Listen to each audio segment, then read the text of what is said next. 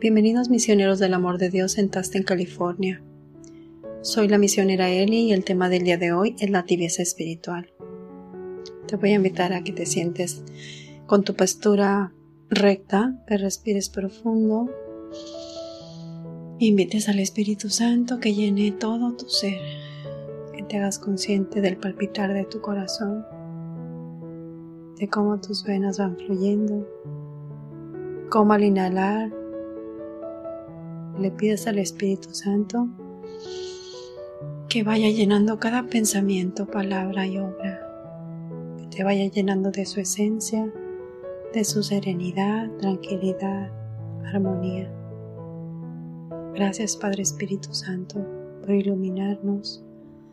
Danos tu sabiduría y discernimiento para siempre hacer lo correcto. Gracias hermanos los santos porque con su ejemplo nos inspiran a entregarnos cada día más a Dios y nos motivan a seguir adelante. Gracias Virgencita María, porque con tu ejemplo de fidelidad nos enseñas ese caminito que tenemos que recorrer. Gracias Padre, gracias Hijo y gracias Espíritu Santo. Amén. Como les comentaba, el tema del día de hoy es la tibieza espiritual. La tibieza espiritual nos puede pasar a todos. Eh, es una enfermedad del alma donde las personas pues no tienen interés por crecer con Dios. No les importan las otras personas. No asisten a misa, no comulgan, no reciben sacramentos, no están activos en una iglesia. Lo contrario sería que amamos a Dios y al prójimo, que les gusta estar activos en todas las actividades de la iglesia, porque quieren aprender cada día más de Jesús y del Evangelio, de la vida de los santos. Este tipo de personas no les gusta confesarse.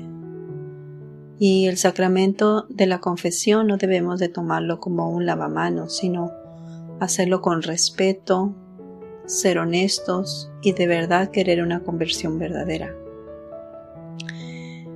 Estas personas que están en la tibieza también les gusta juzgar.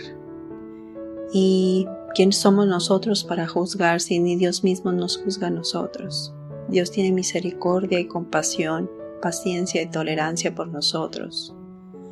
Nosotros le fallamos en cada momento, de palabra, de obra, de acciones queremos ponernos en esa posición.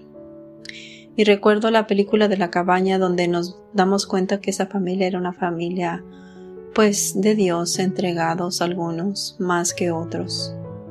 Pero había la persona que que por pasar la situación difícil de la pérdida de su niña, él quería tener venganza, quería que esa persona pagara. Él quería ponerse en esa posición de juez y tenía mucho coraje y resentimiento. Y eso en automático pues nos aparta de Dios a tener esa relación más profunda por esos sentimientos negativos. Y Dios nos quiere sanar y liberar porque sabe que todo eso nos hace daño y nos aleja de Él. El alma se va enfriando porque está embelecida en el mundo con todas las cosas que la envuelven, redes sociales, tabletas, celulares, placeres, vanidades. Esas personas no quieren ir a misa, les gusta hacer las cosas según ellos mejor virtualmente, quieren hacer ver la misa en casa. Y las sanaciones que Dios quiere dar a sus hijos no los va a dar en tu casa quiere que tú estés activo en la casa de Dios. Si tú necesitas una sanación física, emocional o espiritual, Dios la va a hacer en su templo, en su casa. Ahí también nos apoyamos unos a otros mutuamente en los momentos que tenemos en la pérdida de, de un ser querido, que nos sentimos tristes, deprimidos, desanimados, nos apoyamos unos a otros. ¿Por qué nace la tibieza? Por falta de constancia en el amor, Muchos autores han comprobado que la vida espiritual es como un río con mucha corriente de agua. Si la persona desea cruzarlo, deberá nadar constantemente, aunque ello le implique esfuerzo y sacrificio. Si deja de nadar, aunque sea por un momento, habrá un retroceso. La corriente lo llevará hacia otro lado y necesitamos seguir en esa constancia, en el amor, en la lucha, en la oración en el apostolado y muchas veces caeremos en esa tibieza espiritual. La tibieza espiritual es también una forma de aridez, pero culpable. Es como estar en un cuarto donde hace mucho frío y teniendo el fuego encendido en la chimenea, no se acercan a él.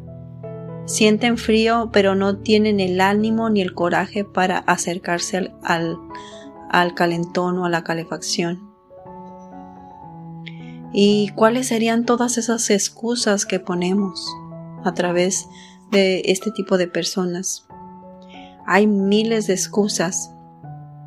No tengo tiempo, no quiero ir a misa, no me apetece, tengo fútbol con mis niños, tengo un cumpleaños, tengo muchas cosas en casa, pero cuando vamos al cine o cuando vamos a una fiesta no lo hacemos virtual.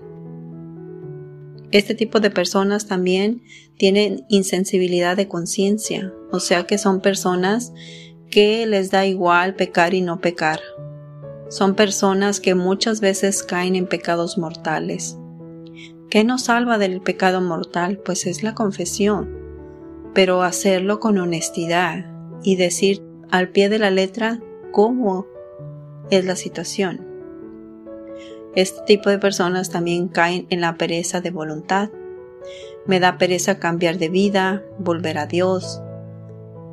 Y eso aprendemos de Santa Teresita del Niño Jesús, cuando una vez ella estaba chiquita y hizo una travesura en su casa, estaba su casa, las paredes estaban eh, empapeladas y ella rompió un papelito ella esperó allí en una esquinista para que su papá regresara y contarle que había rompido el papel. Pero algo que me llama mucho la atención de Santa Teresita, que ella, en vez de esconderse, como muchas de las personas lo hacen, que en vez de ir a Dios y pedir perdón porque saben que la fallaron, al contrario, se esconden, se esconden. Y Santa Teresita nos enseña ese ejemplo que siendo chiquitita, ella al contrario, ella como un gran criminal espera su condena, decía ella en su escrito de Historias de una alma. ¿Y qué es lo que pasa? No pasa eso que ella piensa. Al contrario, su padre la abraza, la llena de besos, le limpia sus mejillas porque ella está triste porque le falló a Dios y es algo que ella no le gustaba. En Apocalipsis 3:15 la palabra de Dios dice, yo reconozco tus obras, que ni eres frío ni caliente. Ojalá seas frío o caliente, pero como eres tibio, te vomitaré de mi boca. Qué palabras tan fuertes de parte de Dios nos da aquí, que Dios quiere que verdaderamente nos esforcemos, que cada día hagamos lo mejor, que seamos obedientes a lo que nos pide, que no seamos personas perezosas cuando Dios nos pide algo que hagamos por Él. Muchas veces tenemos miedo a ir al doctor, que nos detectan enfermedades como cáncer o problemas de algún órgano de nuestro cuerpo, el hígado, el páncreas, los pulmones. Pero ¿por qué no nos ponemos a poner atención con nuestras acciones y con lo que hacemos? Que eso verdaderamente nos lleva a la condenación de nuestra alma por no poner atención. Preferimos vivir una vida sin Dios, pero vivir una eternidad en el infierno.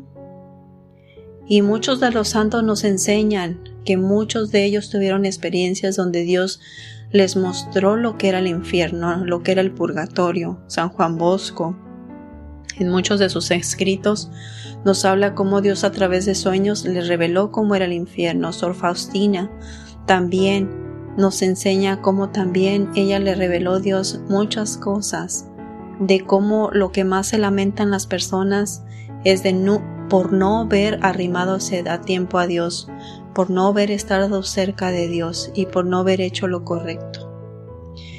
Entonces, tratemos de ver cuáles son esas cosas, en qué estoy tibio, en qué estoy perezoso en mi caminar con Dios y pedirle a Dios que nos ayude a ser fieles a Él en el seguimiento, seguir perseverando, que tengamos esa disponibilidad cuando nos pide algo.